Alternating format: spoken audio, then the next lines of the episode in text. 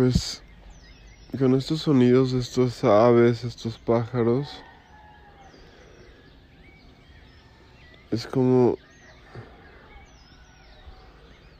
también aquí en Tepoztlán, en Morelos, en un pueblo chiquito, se amanece al natural y percibo como si en esta temporada de lluvias estuvieran como más contentas las aves. No sé si es la palabra contentas, pero como más activas. Por ejemplo, anoche no se veía que iba a llover y pues no recogí como las cosas que se mojan y ahorita la sorpresa es que sí llovió. Entonces pues no hay que confiarse a veces de la naturaleza, de lo que parece que va a pasar y pasa lo contrario a veces.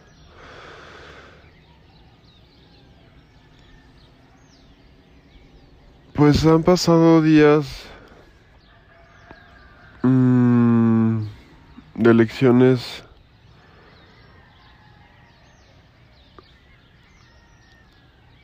y de procesos como no sé si más sutiles o más profundos, pero también justo ahorita estaba pensando como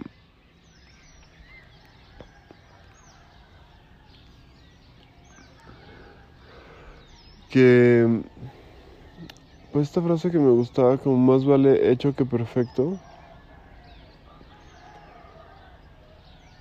porque siento que es importante dar continuidad y, luego me han preguntado como familiares cercanos así como, ¿no has grabado de tus audios o no has subido otro episodio de tu podcast? Yo lo traduciría. y, y luego me pasa que me detengo porque digo, bueno, quiero tener un tema específico y quiero tener algo que decir en concreto, ¿no? Por ejemplo, me gusta ahorita empezar por esto porque así empezó este proyecto que fue cómo vivir en este pueblito. Es un pueblo en, en México decimos pintoresco, o sea, como que es este tiene mm, chiste o tiene curiosidades, tiene cosas únicas con subidas, con bajadas, con calles empedradas. Y también la gente aquí es de cierta manera. Entonces es peculiar también, o sea, es único. Estamos en un pequeño valle rodeado de montañas. Y unas montañas muy, muy interesantes justo. Y gracias a Dios también rodeados de la naturaleza. Hay una fauna muy especial aquí que es este insectos y y de todo tipo que de repente uno no sabe ni que existían, ¿no? La verdad eso es sorprendente y también lo agradezco muchísimo. Em,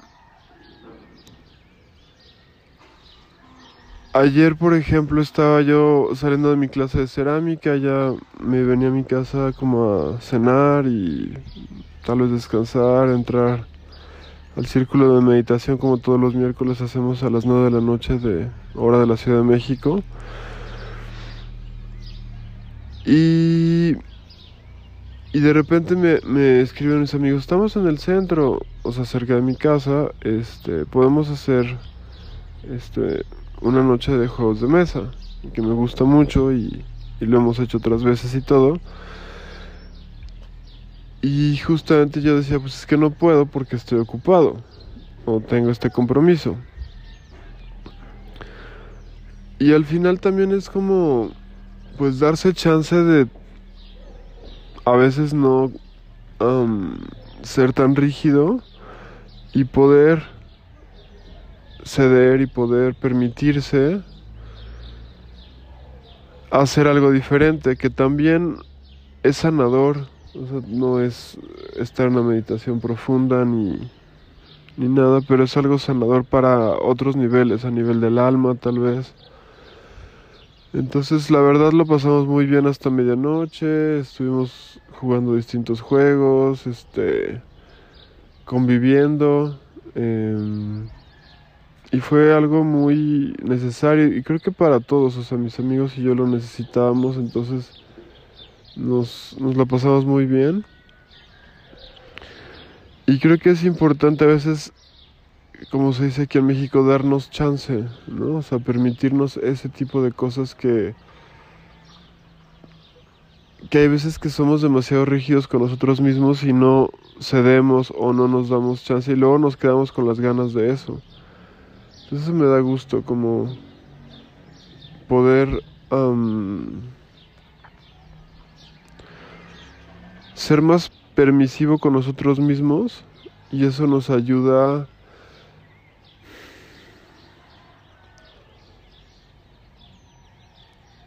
evitando ser rígidos con nosotros mismos y y también entender que al final no pasa nada. O sea, digamos, hay veces que también he sentido como ganas de hacer otra cosa, cambiar los planes y pues avisar a la persona del... Ayer no avisé, pero bueno, como de las personas de los nuevos cambios de planes y, y entender, ¿no? Que hay veces que no están las condiciones o, o uno cambia de última hora y está bien. Entonces eso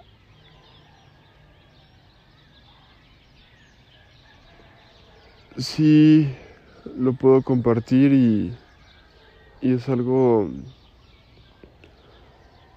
que también es más placentero y es más gustoso y es, es enriquecedor el hecho de, de darnos esos permisos para lo que realmente queremos.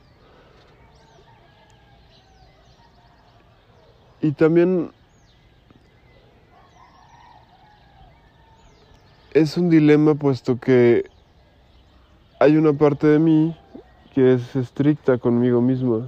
Entonces conmigo mismo yo soy así de la alimentación, por ejemplo, ¿no? Em, si en el 96 dejé la carne roja, pues ya tiene no sé cuántos años, 23, no sé cuántos, o más. Y entonces el pollo y el pescado van a ser creo que tres años. Y, y pues es algo que pues si no, no quiero consumir y no me ayuda o no me sirve o no me gusta. Y pues en ese tipo de cosas pues sí no es como para ceder o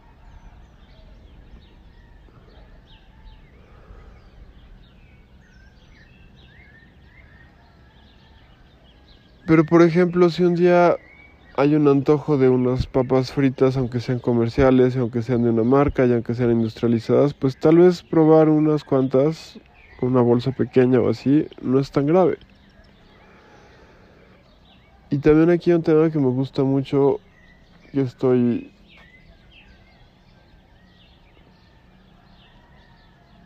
tomándolo en cuenta más seguido en mi vida, es la intención. Siento que cuando uno hace las cosas también es muy importante estar consciente de con qué intención las hace. Y eso creo que es lo que hace también la diferencia.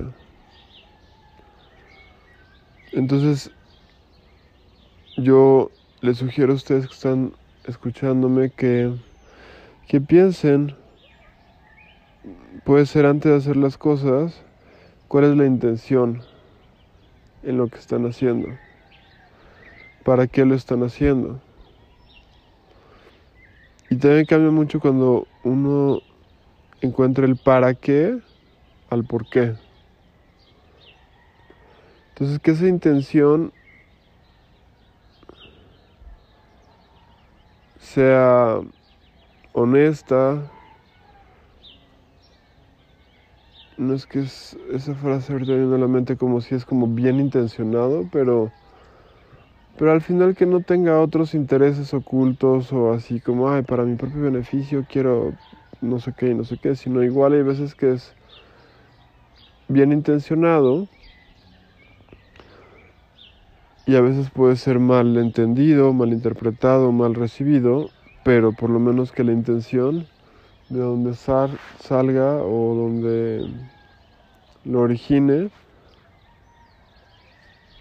sea honesta y que también nosotros, estemos conscientes de ello, es importante. Y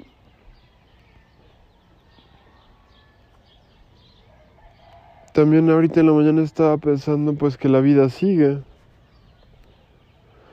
Entonces, pues sí, normalmente es con los, con los vivos, con los que estamos aquí. Y los que se nos adelantaron, como se dice aquí en mi país, pues es como pues llevarlos en el corazón, en la memoria y honrarlos,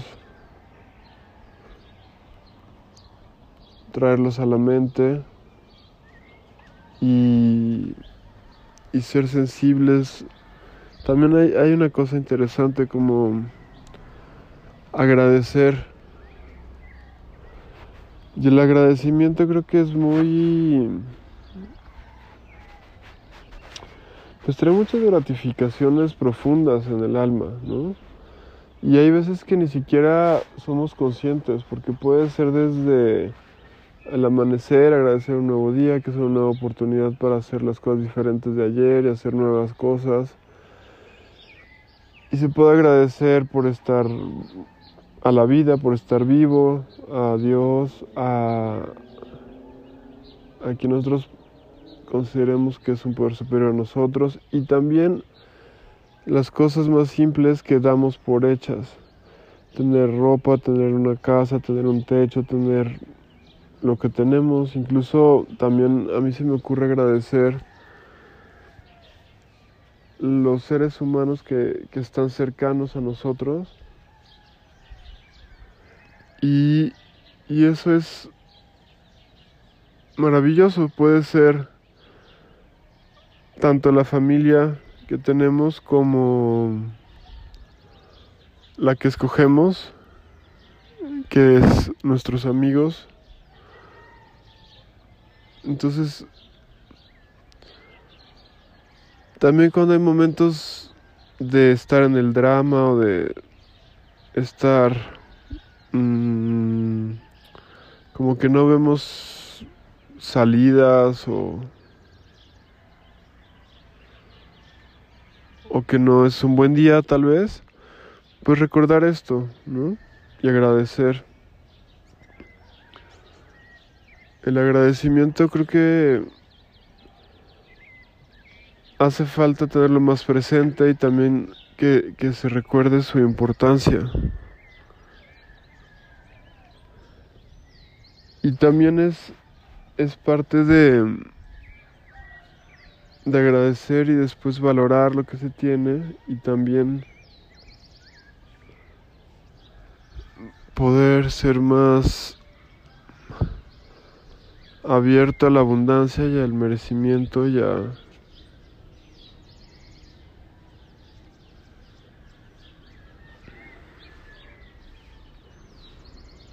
y a poder recibir más porque también si no hacemos esto, muchas veces nosotros nos bloqueamos a nosotros y, creemos eso, ni que merecemos más, ni que podemos más, ni que está bien, ni que podríamos estar mejor. Entonces, eso es muy importante.